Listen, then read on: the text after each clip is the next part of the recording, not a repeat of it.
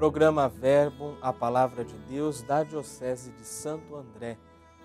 Eu sou Padre Guilherme, sou da paróquia São Jorge, que fica na cidade de São Jorge, e nesse momento, hora privilegiada do nosso dia, nos encontramos para ouvir e meditar a Palavra de Deus.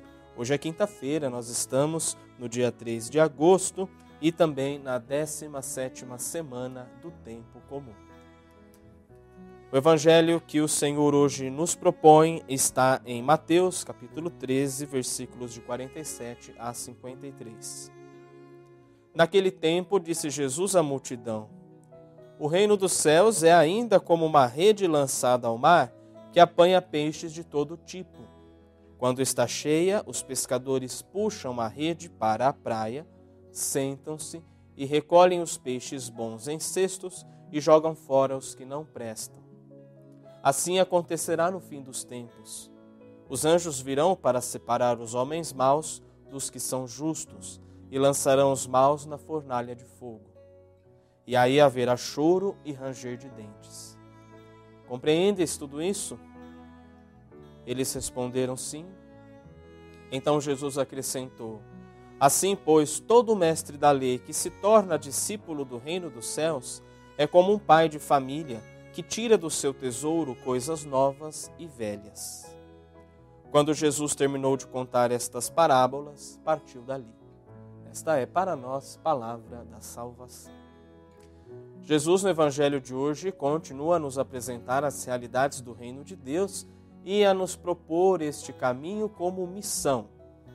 Parábola da rede lançada ao mar é a última das dez parábolas do reino que Jesus apresenta entre os capítulos 13 e 14 do Evangelho segundo Mateus.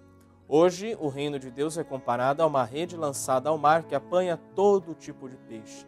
Assim é o reino de Deus, aberto para todos, sem distinção.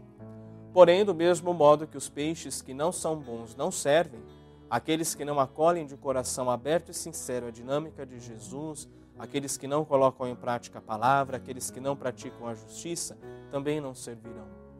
Jesus fala hoje na perspectiva do juízo final, para o qual todos nós caminhamos.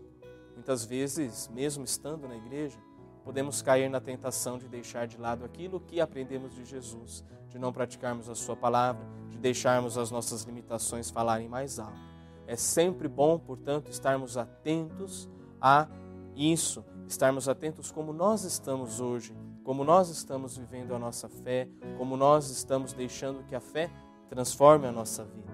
Nisso precisamos sempre discernir com a ajuda do Espírito Santo e tirar do baú do nosso coração tudo aquilo que não é bom, tudo aquilo que nos impede de vivermos o amor que Jesus nos ensinou.